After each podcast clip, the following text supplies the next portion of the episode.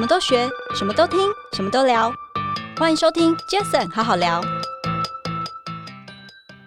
觉得我对从事这个影像的工作，其实还真的是还蛮有热情。它带给自己的收获，在接触每一个题材，接触每一个人事物。我们拍一部纪录片，我都花一年半两年，我专注在一个议题上。你虽然好像诞生了一个作品，但花的那些精力和时间，还有所有你的感受，最后全部都回馈成自己的生命经验。我觉得这个行业很迷人，我们一点都不主流，但你还是会觉得哇，它滋养着你的人生这样子，所以你很愿意为它投入。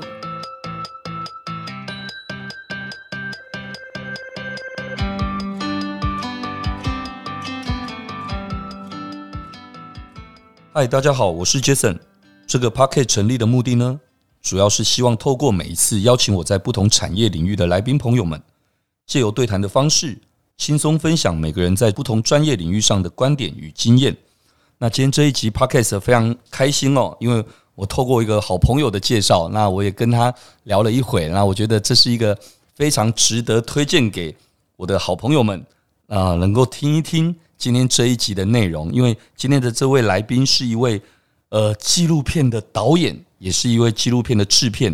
那我们叫他治安，陈治安。来，治安导演，欢迎你。嘿，Jason 好，然后各位听众大家好。陈治安导演，其实我们刚刚聊了一下哦，他大概在大爱电视台还没创台之前就已经参与了。嗯，没错。到现在，呃，在大爱电视台，我知道整整节目制作的这个样的一个经验有将近十八年之久。嗯嗯嗯。那后来。离开之后，自己创业，在过去这十年来，就开始完全的投入在整个纪录片的制作跟所有的导演的这样的一个项目上面。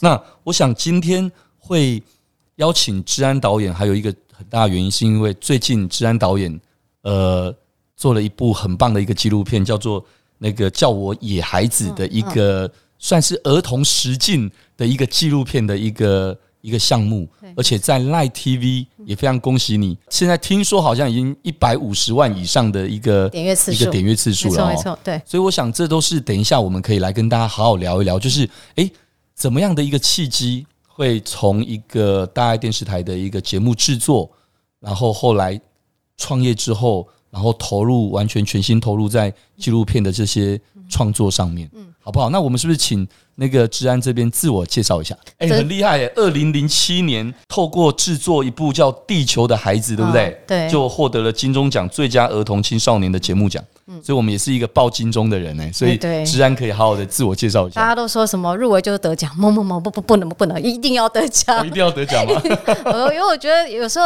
这个行业也是很现实啊。对，有有有时候奖项的肯定其实是你一张最好的名片，但是认同。对，但是当然我，我我们做节目绝对不会是为了得奖。对，我觉得做节目，其实你还真的是实践一些自己的理想，这样子。对，那您要我自我介绍，首先呢是一把年纪了，对，一把年纪的阿姨。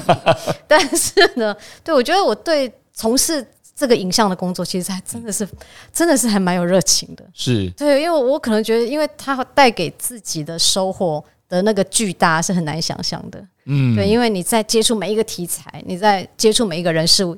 尤其是因为我们拍纪录片，我可以投注我的时间，我大把的时光。我们拍一部纪录片，我都花一年半两年。我专注在一个一个议题上，或是在人物的刻画上。对，那个最后啊，你你虽然好像诞生了一个作品，但你你在中间你花的那些精力和时间，还有所有你的感受，最后都全部都回馈成自己的生命经验。我觉得这个行业很迷人。嗯，对，所以就是就算我们一点都不主流。对，我们跟别的产业不一样，对，我们非常非主流，也常常觉得好像快要活不下去了。这绝对不是那么的商业化了。对对对，但你还是会觉得哇，它滋养着你的人生这样子，所以你很愿意为它投入。哦，我觉得治安刚刚提到了一个点哦，我觉得很重要哦，因为怎么说，呃，纪录片的这样的一个创作，我想它跟一些商业的这样的一个影片的，绝对有一个很大的不一样。最大的不一样在于。你每一次，不管是从人事物的角度切入，它一定要刻画得很深入。嗯，对啊。而在那过程当中，就像是呃，之前我我我在正大七家班念书的时候，我们那个名师就是那个策略大师司徒达贤老师，常跟我们讲一句话。他说他在教学这个四十几年来的生涯里面，他说他自己就是吸星大法。他其实跟所有的学生们。学习哇！你看说的多棒啊！对，其实一样的道理啊。你在做一个纪录片，不管你最近的这个叫我野孩子的这样，你跟这些小孩子，我相信你也可能会有很多你的启发。那你过去可能你说你做过像什么网红的纪录片，你做过很多很多一些议题的纪录片。我相信在这个过程当中，一定都会给你很多的启发。嗯嗯，对啊，像你知道，比如说以前我们过去在电视台，我们其实有点也有点像做节目的机器。对，比如说你，比如说新闻一分十秒，你看记者一天要跑两两三折，播完就丢到垃圾桶了。对，我做节目也是一样，对，因为我一年要做五十二集，然后我如果管十个节目，你想想看我要做多少？然后你你你没有办法花很大的时间或是资源，真正去经营一件事情，做完它还有点像消耗品。他就会过去，再就会过去。所以您刚问我说，对我其实大概是真的是把我养成，对，让我学会这个技能，一个非常非常重要的的舞台。对，但所以离开的时候其实是非常紧张哦，非常害怕，因为非常没有安全感。你不确定你自己离开你能不能活下去。是对，但是我会觉得说，嗯，对我如果不要用量来取胜的时候，我就要做值品质。所以我刚刚一直跟您说。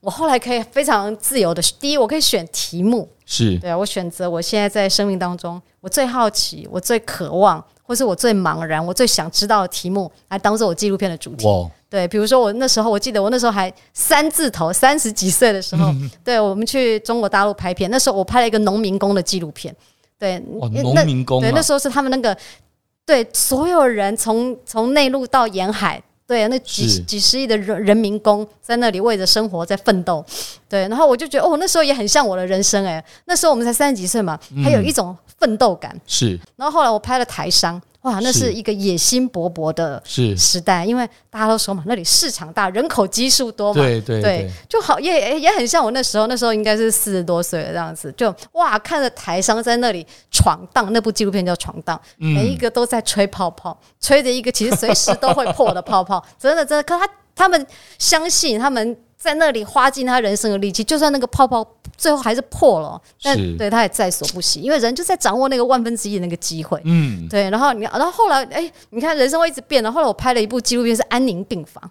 你看那个题目跳来跳去很有趣哦。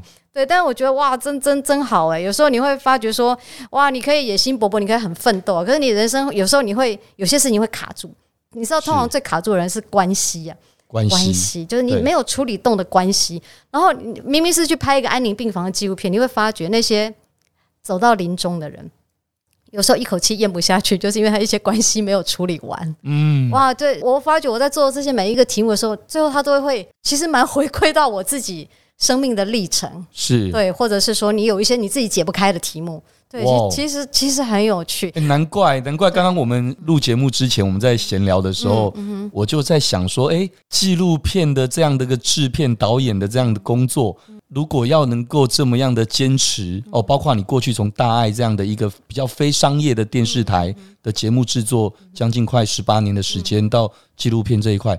其实某种程度，我刚刚不是说了吗？我说，哎，这一定是某种程度的自我探索的过程。说的真好，就你跟我说说的很好。我尤其我觉得你刚刚讲那一段，嗯，我也觉得我刚刚讲的这四个字好像真的是这样，真的是这样。而且这些骗子啊，其实你都不知道，你做完以后，他其实继续一直都在发酵。像我刚刚跟你，因为他没有时间的，他没有时间性，他没有时间性，它不是一个做完就丢掉的垃圾，他他不是这个那个我们那个就是保特有道理，或者是商业片，有些时候哎，就是哎呦，现在看这个技术好 low。那就懒得看了，因为技术一不断在演进。你现在很红，你总有一天会不红吧？对。可是有一些题目，它是万年，对，它就是不会改变，它不会改变。你永远都要面对这样的生离死别啊！你你永远都要去理解那个时代发生了什么事情。所以到现在，像我们那部我说那个呃安宁病房的纪录片，到现在不断都还有医学院啊，或者是护理学校的人，他会播那样的片子，邀请我们去去分享。嗯嗯嗯。我我就会觉得说。我觉得我花这些力气去做这样的片子，我觉得真的是比较有价值。是，因为他这样的片子，第一，他可以用的很长；再来，他跟人互动的很深。是，对。有时候我们平常聊天，我们不会谈那么深啊。有时候朋友总是对大家要开开心心。可是有一些那些很深的问题，它不是不存在。哎，嗯，对。那这样，那我很好奇哦，就是你刚我们提到了嘛，你原先在大爱电视台担任节目制作十八年左右的时间，那当时是什么样的契机啊？就是让你决定。会去参与这个纪录片的制作，并成为一名纪录片的导演。嗯，对，我觉得很好奇。这个、这个、就是我刚刚其实有有略略提一下，就是在一个建构的那么完整的电视台里面，其实我只是一个螺丝钉。懂啊啊啊啊啊！对、嗯、我能够，我已经可以决定很多事情了，是对，但当然我还是很有限，嗯，嗯，还是能够决定很有限。那再来，我觉得最大的差异还是你可以决定你要投入多少时间和资源在一个题目上，嗯、那但是你在一个电视台，这个还是比较不允许的。所以那个时候你才会毅然决然想说，嗯、其实你应该可以自己出来，能够在你自己刚刚你说的嘛，从、嗯、自我探索的领域，从、嗯、自己可以。去掌控一些可能你想要去探索的人事物的议题，嗯、没有错。去进入这个，那当然很清楚的。本来在大爱就是比较不是那么的商业的一个影视平台嘛，其实已经很棒了。对，他能够碰触到题目，我觉得已经是棒得不得了了。题目可以很多，很国际，嗯，对不对？对。那你其实你自己出来，当然不容易，很辛苦。但是相对的，你可能。直接要挖的更深的一些你自己要的探索，嗯，可以更直觉一点，对，可以更掌握在自己手里。但前前提还是要找到钱了，对。哦，对，其实我觉得，我觉得其实这一块不管商业不商业，对呀，好像最终前提你还是要还是钱，对，你还是要养活自己啊。所以你要非常对，就是很努力的把题目想好，然后去找到资源。所以我后来我们最最好的。的窗口大概就是公广集团，对，我觉得台湾有公共电视，还是对纪录片工作者是一个非常重要的舞台。如果没有他们，其实我们也很难活得下去。这很重要，真的很重要。那我觉得这本来坦白讲，这也是国家应该要做的事啊。嗯嗯、对，因为这是商业台比较不愿意做的事情嘛。对啊，就像刚刚我们在聊天的时候，您有提到嘛，说纪录片是什么？纪录片像国家的相簿、啊、是国家的相簿。哎，我觉得讲的真好。其实事实上，你本来就可以用这样的方式去做很多很多的，嗯，它就是一个记录嘛。就是我我是觉得蛮有价值。个人可以记录，家庭可以记录，国家更要记录啊。是啊，是啊。对，所以它就是一个门面嘛。嗯嗯嗯嗯 OK，所以那这样子，你从事影视这样的一个工作制作，大概二十几年来，是不是治安也可以跟我们分享一下？就是您觉得这个制作纪录片呢，嗯哼，跟其他的影视作品最大的区别是什么？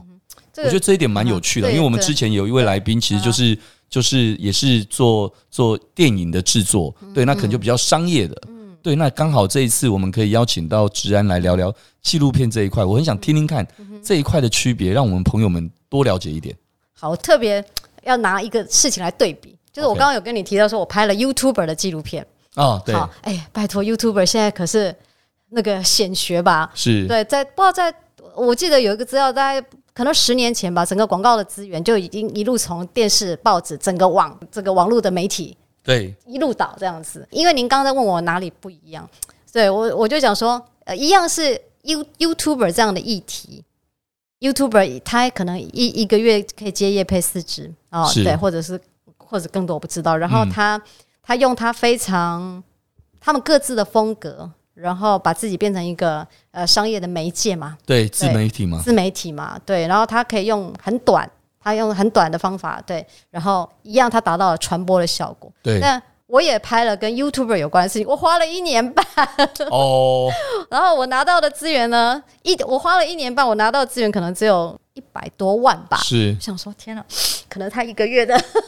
哇，这样子听起来会好像真的有一点点小小心酸。对对对，我们是两个两个拿过金钟奖的导演，嗯，我们花了一年半去记录这个世代，对对，在媒体上最火红的人物。这样讲有点有点闷真的很心酸，好不好？对对啊，然后你就看着他们，嗯，你就会想说，哎，他们他们他们好红哦，然后他们收入好好，可是他的内容我听完我就。对，对，没错，对，所以你问我有什么差异？其实我觉得没有，大家都是媒体，没有好坏，是对，还是看你自己对什么事情有兴趣。那我也许我天生就比较严肃，我就比较喜欢探讨比较深的议题，我喜欢看人，我就想要看得深刻一点，这样子。嗯，对我对于只把媒体拿来当做行销这样的事情，我就是没有那样那样大的兴趣。懂，对，那那我就朝着我的兴趣前进啊，而且要不计代价。分享的真好，他一个月一百二十万，我一年才 一百二十万，那也没有关系，我还是觉得我做的事情比较有价值，嗯、所以我觉得可能最大的差异就是你把你全部的生命投入进去吧。哇，好感动哦这句话，因为我想这样听起来其实就像是为什么有些人他会很钟情于公益，对呀，有些人他可能呃他热衷于赚钱事业，其实我觉得没有好坏对错，没有对错，对，那是每个人的选择，那。当然，这也是为什么几年前会有一本书，或有大家都常讲开玩笑讲一句话说，啊，有些人他可能穷的就只剩下钱。啊。那那不管，可能有些人觉得钱才不穷，可有些人就是真的，他有了很多的钱之后，结果他发现其实他很多地方他很匮乏，对啊，很空虚。所以这人生本来真的就不是只有一个东西而已。对对对，我觉得台湾特别好，台湾真的是一个多元的社会。台湾其实已经很幸福的一个宝岛了，真的很多元，就是你做什么选择都不会有人批判你。对不对？对，是，所以你看，多年前不是有个是硕士啊、博士生去卖鸡排的时候被郭台铭，对，他要出来道歉来。对，台湾是一个这样多元的社会，你要回去种田，你念完博士要回去种田，也没有人会觉得有问题。当然，当然，其实，其实我觉得治安刚刚讲到那个点啊，我非常有感触哦，因为其实事实上真的是这么一回事，因为这第一个是每个人的选择，对啊，第二个是每个人在不同阶段也可能会有。不，也一定会有不同的选择才对。会啊，会改来改去，变来变去。对，本来就是会改来改去，变来变去。因为很简单嘛，每个人可能他会有他 priority 的一些个哦优先顺序。就是对，那当然不是每个人都有办法照自己的剧本去演出啦，不可能，因为人家常讲说人生无常嘛。就是。对，你不可能完全照你的剧本。可是不管怎么样，如果自己所确定的这个信念跟跟这个执着，嗯，能够去投入，嗯、就是像你刚刚说的话，那可能你你当然会觉得啊，有点酸，有点心酸，有点怎样？那那是很合理的，因为为什么？因为做所有的事情，呃，没有钱万万不能，哎，就是。这是最基本。但其实真的把钱摊起来的时候，其实来看的时候，你还是会有你自己想要的选择，嗯嗯，因为因为其实你说。很多东西，就像你的纪录片，刚刚您说的，不管你做了安宁病房的这样的一个记录，或者说像这这一次为了这些都市小孩做这个这个叫我野孩子这样的一个片子一样，其实这些东西其实它可以一直流传的。嗯，我我是这样觉得。它可能是你自己看，或是未来任何人来看的时候，其实我觉得那是一种成就感。就像是为什么有些有钱的人开开始要有权。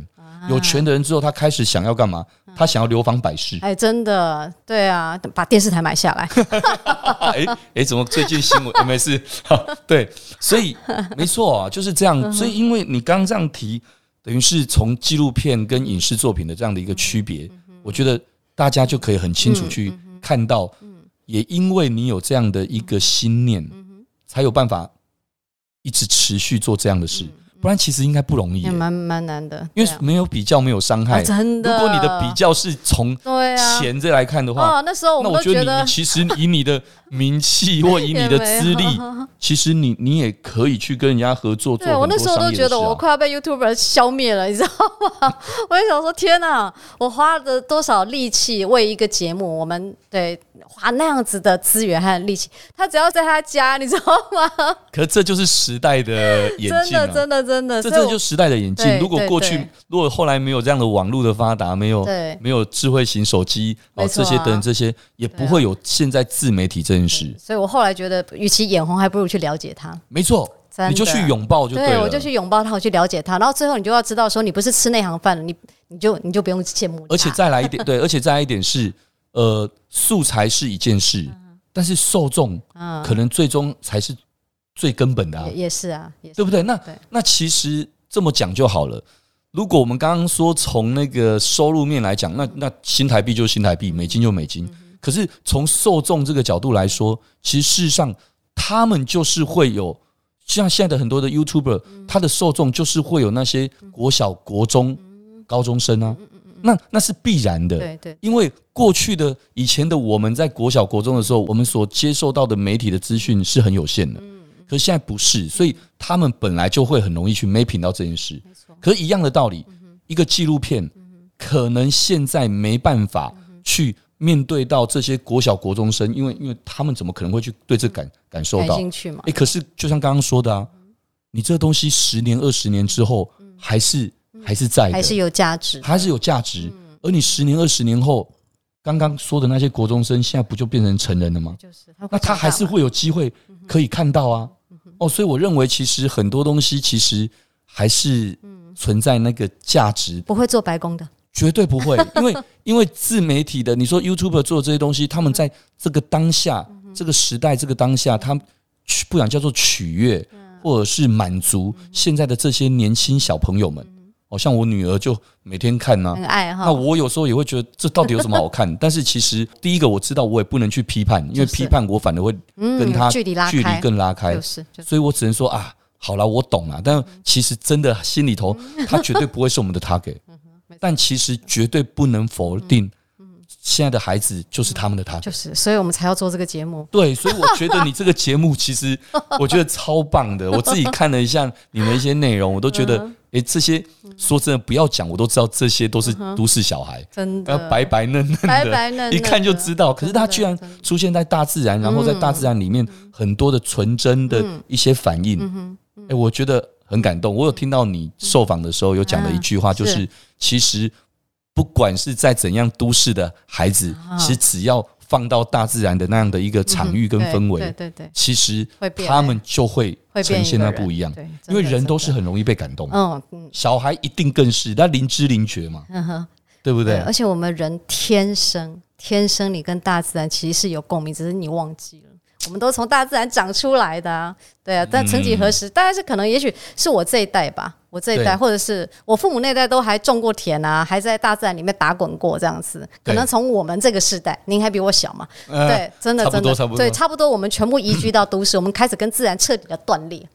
哎，真的耶，真的，真的，真的，连我们自己都没有这样的经历吗？这一集跟你录完之后，我觉得我应该要多去接触大自然。真的，礼拜天可以去郊山爬一爬，台北超多焦山，而且非常好玩。对，那我我觉得这个节目，我就很想让大家稍微停一下。哎，对，真的。哦。那那我觉得，既然我们都聊到《教我孩子》这个节目了，因为这节目是一个儿童纪实的一个节目嘛，嗯，哦，也算是一个纪录片。对，没错。那我知道他，你是跟那个谢欣志导演一起，对不对？你们一起来做做这件事，以制作人的身份推出了这样的一个节目。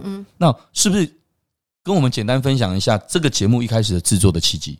哎，制作契机就要我跟你讲，要从切身之痛开始。有时候，有时候也不是什么太高大的理想。对 我自己，小孩已经二十三岁了啦，所以哦，这么大，对对，已经他反正就是看不出来，已经定型了。但我们家，我我妹妹有一个小孩子。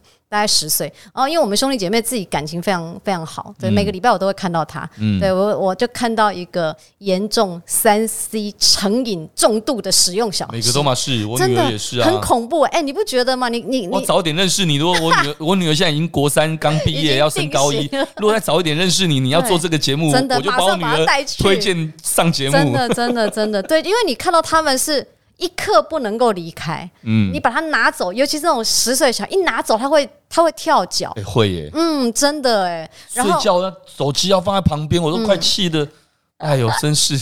拿他没辙，嗯，对，但是我我只是觉得说，哦，对，那那时候我觉得我就被他搞了，我真的很苦恼，后来我觉得。如果你一直阻止他，一直跟他说不要看啦，限制时间，其实没什么用。一定要找到更有趣的事情。对，嗯嗯，找到更有趣的。哇，所以这既然是一个对我是最简单的一个最简单的理由，没有什么别的。我先处处理我切身的问题。可我觉得这这个家长都会买单，真的会啊，因为你知道，人人在每个爸妈都苦恼啊，都烦恼啊，然后不知所措。包包含其实爸妈都是三 C 重度使用者，好啦，承认了，对，好不好？对对，我们自己也一样，对，所以我就觉得，我觉得它也不只是个儿童节目，对，我觉得蛮好的，是大人小孩一起来看，然后我们都，我们不是，我们不要扬弃说三 C 绝对的不好，但我们是不是可以偶尔把它放下来？对，有时候我们框限在那个世界里面，你以为那世界是全部，所以这样的一个契机就。促成了教我与孩子的这样的一个节目是，是，我就我就发现说，那时候我就带我那个小侄子，我妹那个孩子到处去玩啊。我那时候我有一块田，我就带他去种田，哦、对，然后我就带他去山上玩，去爬山啊，带他煮菜啊，这些事情他全部平常他从来都不做。嗯，你知道我们的孩子现在不动手做，对对对，嗯，对我们我们很我们没有环境给他动手做，没有机会给他动手，我们也怕他受伤，什么都怕什么，最后就是看电视跟玩三 C 最安全。然后你又觉得他不对。真的哎、欸，那所以在整个这个拍摄的过程当中，有没有一些什么样让你印象比较深刻的？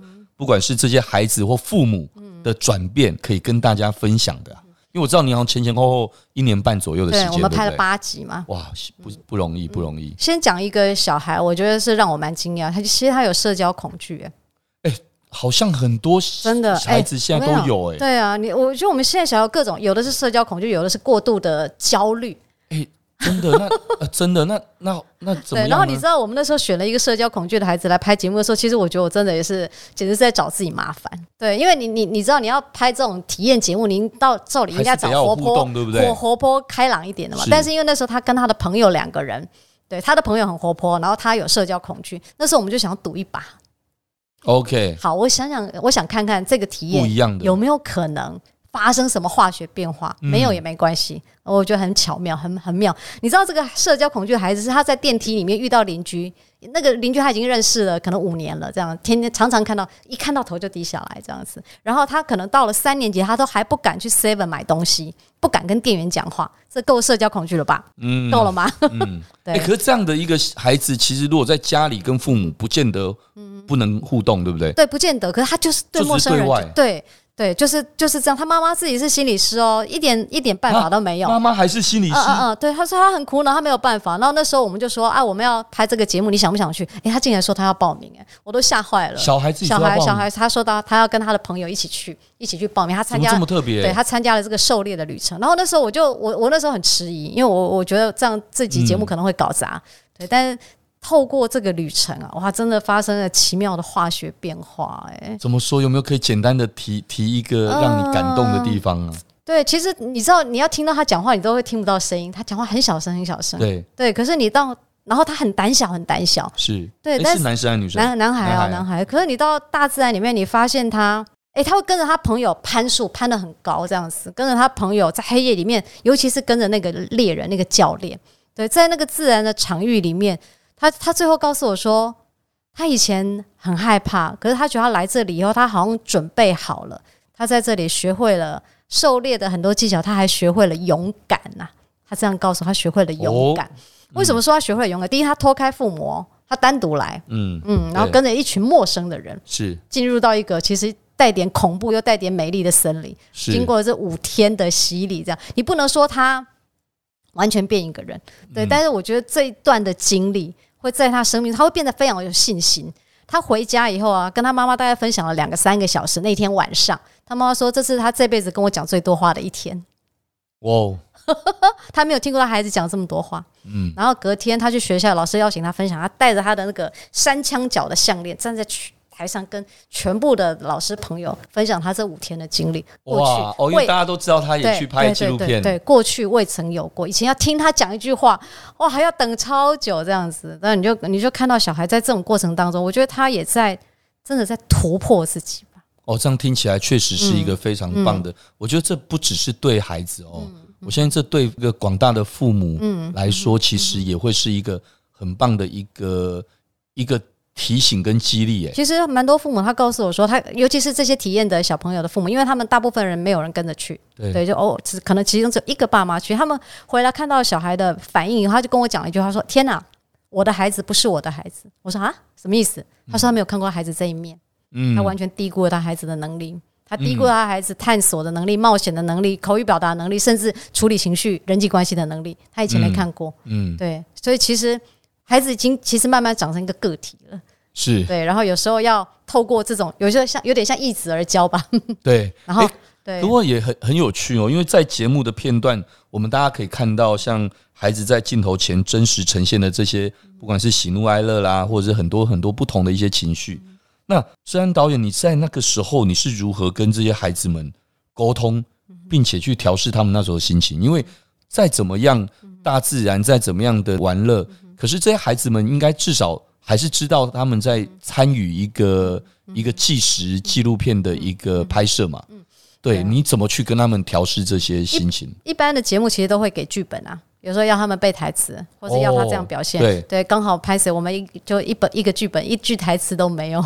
对，这才最真实嘛。对，我通常我都会只给一个场域，告诉他要做一件事情，然后我会给他大把的时间，好比只是好比只是锯一个。有一棵枯掉的树，你要把它锯下来，我们给了它三个小时，对，或者是我们去插秧，热的个要死，我们也插了三个小时。哇，对，就是第一，我跟你玩真的，就是你来做这件事情，我我们不是只是来表演，不好意思哦，嗯、对我们样样都玩真的这样子。然后你你当你给他时间长，再加上那些事情都有一点点的难度，所以有一点点难度是，如果你平常的负荷是一百趴，我给你一百零五趴，稍微有一点点难。嗯，然后你就在那里面会看到他的性格。哇，喜怒哀乐全来了哦，抱怨的啦，不耐烦的，偷懒的啦，不耐烦的啦，哭的啦，生气的啦，全部都有。我觉得特别好，特别真实。对，你也不用，然后我想，这所有的反应都没有都会没有错。对，你就去陪他，然后你问他怎么啦，然后事后你访问他，你为什么偷懒啊？别人怎么样啊？就是你你引导他去面对他自己的情绪，是对，他会进步诶，他会思考。你不要说先先不说他会进步，他会想诶。他会去想他自己怎么，为什么别人可以我不行？哦，他就说哦，因为我怕累。嗯，我说你也知道你自己怕累哦。嗯，我说你知道你怕累，你可能将来很多事都会做不成。他说他知道，就是、嗯、你知道他也在自我观察，嗯，他也在自我突破。那我觉得我们扮演的角色其实是一个陪伴呢。对，我就在旁边陪啊，我在旁边看你啊，我看你要怎么耍赖嘛。只是插秧三个小时 晒太阳，好累。对，我也觉得好累，很累啊，整个脚全部泡在泥巴里面哎。啊，对啊，然后，然后他自己怎么去看待这些过程，然后他体会到什么？对啊，我就让他自己去体会自己这些感受，都没有人告诉他，那是由他身体自己升起的。嗯、然后我跟你讲，这些记忆他会记一辈子，而且他用身体学到的事情，他永远不会忘记。这跟课本教的不一样。我觉得真的有趣诶、欸！你说你前前后后拍摄了一年半左右的时间，哎、嗯嗯嗯嗯，这真的，这这样的一个纪录片的制片导演要去将一个深刻刻画的一个人事物的题材，去耗时间哦，耗体力，哦，耗精神，嗯耗金钱，嗯要去做这些东西，真的没有一定程度的的理想或干嘛，不容易坚持哎。对，但是我觉得我在那个现场，其实我跟他们一起感动哎。我我。我我可以想象得到那种感觉。对啊，我就记得我在澎湖，我陪着他们在潮间带，那时候天色全部都蓝的，是然后我们一行人十个，我们走在潮间带，我们在采集，对，我们在踩那个沙箱，你知道那天空那个辽阔，那那个蓝一路通到大海，那种景致你没见过的，对，嗯、你会觉得人很小很小，人很渺小，很小。然后，但是你会觉得，虽然我们很小，可是我们在那个自然里面，然后你被大自然接纳，你也接纳大自然。像我刚刚讲那个狩猎那两个小朋友，他们在森林里面黑的要死，他们在地上睡着，哎，铺着叶子。对，你知道他们两个孩子睡着打呼的时候，我们旁边站了五六个人，我们眼眶都红了。OK，嗯，就是你会感觉到，对，在这段旅程当中，对孩子把大自然对接纳了，然后大自然也接纳了他。哇，所以你刚刚问我说，这个过程中，我们我们不是只是带着他让他。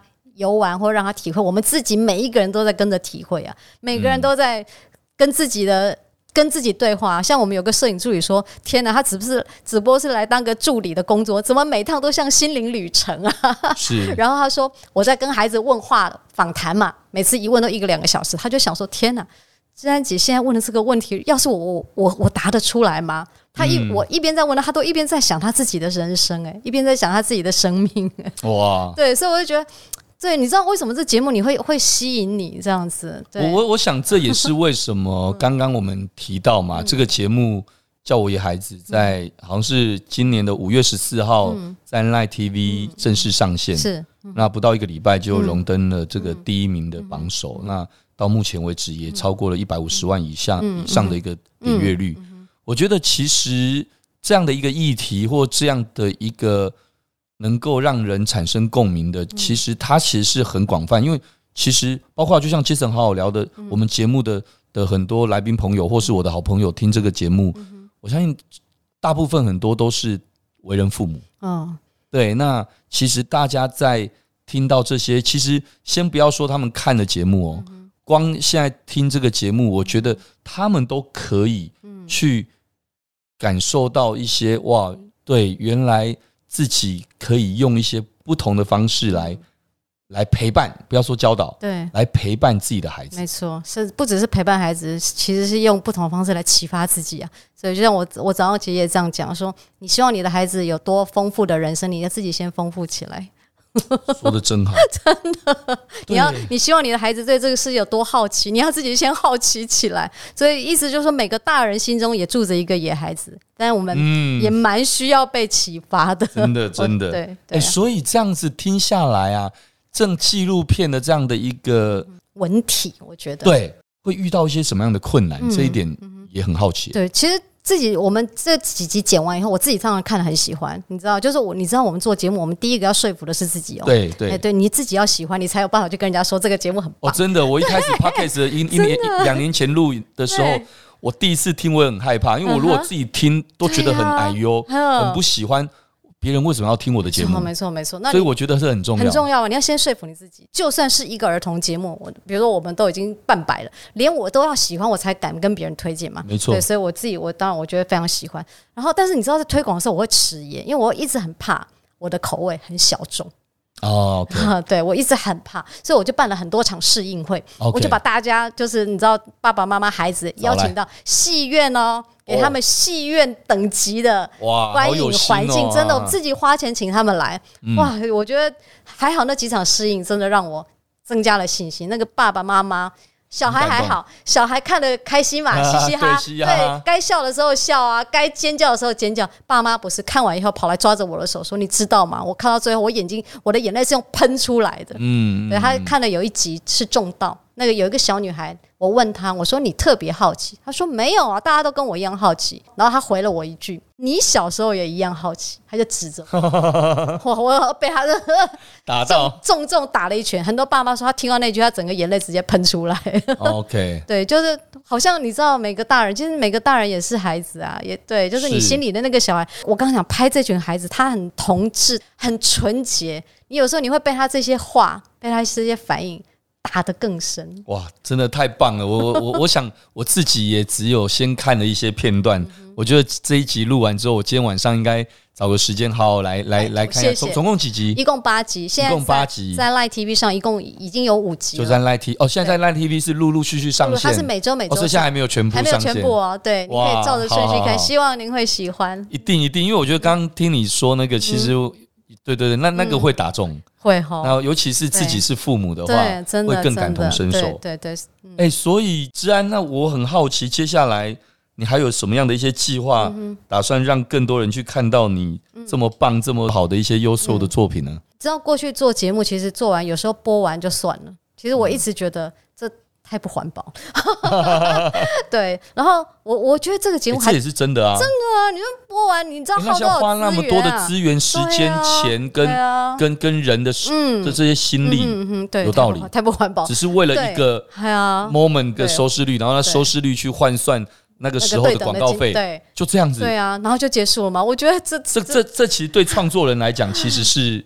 是会蛮对蛮心疼蛮伤的，对，真的是这样，所以我就我就觉得，哎，这节目我觉得它不只是一个节目，它真的它应该是一个倡议，嗯，它它其实蛮蛮核心的是，它它在松动一些价值观，或是它在提倡一些新的价值观。其实这新的价值观也不新，它其实是回到比较人那个很原始的渴望这样子。然后我就觉得说，如果这个节目播出，我还能够带着这个节目去跟。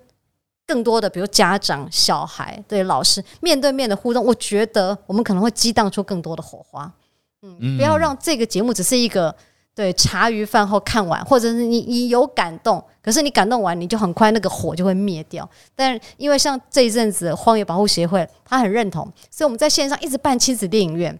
嗯嗯嗯，然后然后播完以后，我们会进行很多的讨论，对，你就会看到那个层出不穷的创意啊，都跑出来，然后大家大家都在交流着对这个事物的看法，然后你知道他会他会跟他自己的，比如说他自己的渴望，跟他自己的需求产生互动，他会开始转变，他会有行动，哎，对我我想我们最重要的是节目，其实最重要的是要影响力啊。哦，讲得好。对，所以如果说我可以带这个片子跟大家更直接的面对面。对，我觉得效果可能会更好。我我刚刚其实脑海里在听你分享的时候，我脑海里也浮现出这样的一个情景，就是，诶，对，与其问说接下来要干嘛，那本来就在你的，不管从你的职涯规划，或从你的生命的自我探索，你本来就一定会有的计划。那其实根本讨论什么议题不是重点，倒是你现在正在做的，也正在呈现的这件事情，你能够透过。更多的什么样的东西去产生更大的影响力？对，就会觉得想要把它做得更深，然后也希望说，对，把那些感动化成一个行动。因为对我刚刚提到，你想要有一些影响力，你想看着我们现在这些在都市里面有时候觉得很憋屈的生活，嗯，对，或者是很不得不的一种生活，有没有一些开拓的可能性？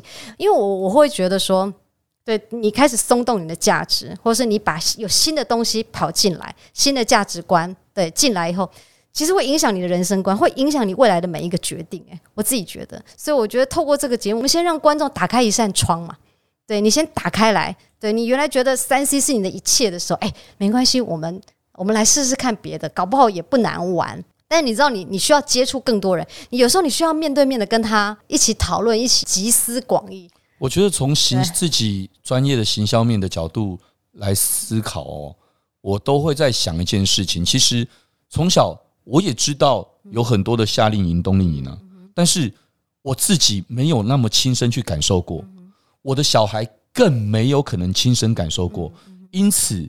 我想要他做这件事，我说不出太多的所以然。而他就算没有觉得这不好，但是因为害怕，因为不想离开家里一个礼拜或等等这些去参加一个他自己也不知道，或是他自己就已经预设，都是陌生人的恐怖，没有办法去进行更下一步。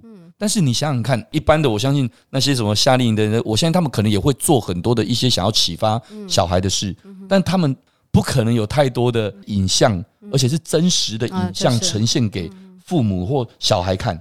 可如果说未来像教我孩子这样的，能够变成是一个能够呈现给父母、小孩，甚至从学校就开始去产生的这些影响力，哎，我觉得这未来不管要进行些什么样的一些创意啊、活动啊，哎，这些我我认为会会对父母帮助小孩去参加。一些怎样的活动，或者是小孩自己愿意去参加什么样的活动，我觉得会有很大的帮助。哎，这我觉得考不好是一个可以可以思考的发展。有时候蛮需要一个风气的。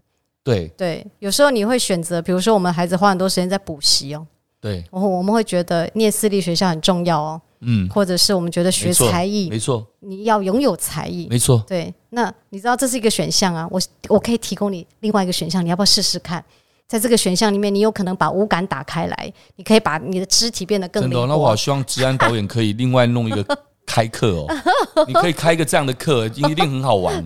大人版的吗？大人版野孩子，大人版野孩子的的也行，而小孩子的也行。但是重点是，就像刚刚说的，先从你现在这些这么真实的、纪实的这些节目、这些纪录片，如果能够透过各方各面的一些曝光，或者是导引，能够。带给父母或孩子们更多的这些影响力的话，我认为这会是一个如你刚刚所说的，这才会是一个非常好的一个运动的一开始。希望大家多给我们机会。对，好不好？我想今天因为时间的关系，那非常谢谢治安导演来上我们杰森好好聊的节目。那也希望呃所有的朋友们，如果您有空的话，也可以，因为五月十四号已经上线了哦，都目前就在 Line TV 是。对，那可以在 Line TV 去收看《教我孩子》这个节目。我相信，透过今天节目里面治安导演跟我们的一些分享，呃，应该也都会有很多不错的呈现啦。哎，所以你们是不是还有一些什么样的一些刚刚一些活动？是不是？对，刚刚我们提到就是说这个风气啊，对，其实它还蛮需要化主动为被动。就你在电视上播。他其实我我觉得我们我们把节目做好了，对，要不要看是观众的选择，是对，但我觉得嗯，这样还是太被动了，嗯嗯，对，我想说我们能不能带着节目啊，真的是很主动的到学校去，是对，然后去我说跟老师、跟小朋友、对，跟家长来互动，对，让它形成是一股风气，是嗯。所以我们很想要带这个影片去校园巡回，我觉得很棒啊。对，但你校园巡回，你就需要有一些经费啊。我觉得之前我们就自掏腰包办那个什么，对，所以我们想说，嗯，那我们是不是来透过募资？对，希望大家一起来。我们我们的标题叫做“富裕台湾野孩子”啊，人家真的比那个什么。那个那个野生动物还要珍贵，真的。对，你如果是三 C 小孩的话，那所以你们有有一个，你们打算启动这样的一个募资的计划，叫做“富裕台湾野孩子”。希望透过大家一点点的支持，对，真的是五百块不嫌少这样子。是是是。那这个的话，你们什么时候开始？对，六月六月十六，六月十六就会上线。对，也许您你一点点的支持，就支持一个这样的理念。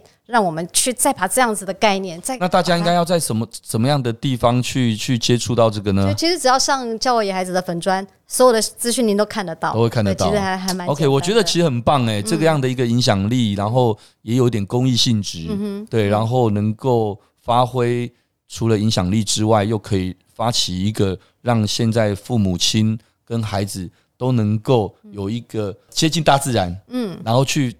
体验，然后去发掘他的另一面的这样一件，而且这我觉得这不是只有对小孩，嗯，这绝对也是对父母很大的疗愈，真的真的真的。可以这么说吧？可以可以，试试看，绝对会有。我有被你启发了，真的吗？对对对，OK OK，好的，没问题。那我想，因为今天时间的关系，那非常谢谢治安的参与，我们今天节目的录制哦，那也感谢大家的收听，也谢谢今天的来宾之安导演，呃，他是一个纪录片的导演，也是一个制片。非常优秀。那如果各位喜欢今天这一集的节目，也欢迎大家到 Apple Podcast 留下你的五星评论。杰森好好聊，我们下次再见喽，谢谢，拜拜。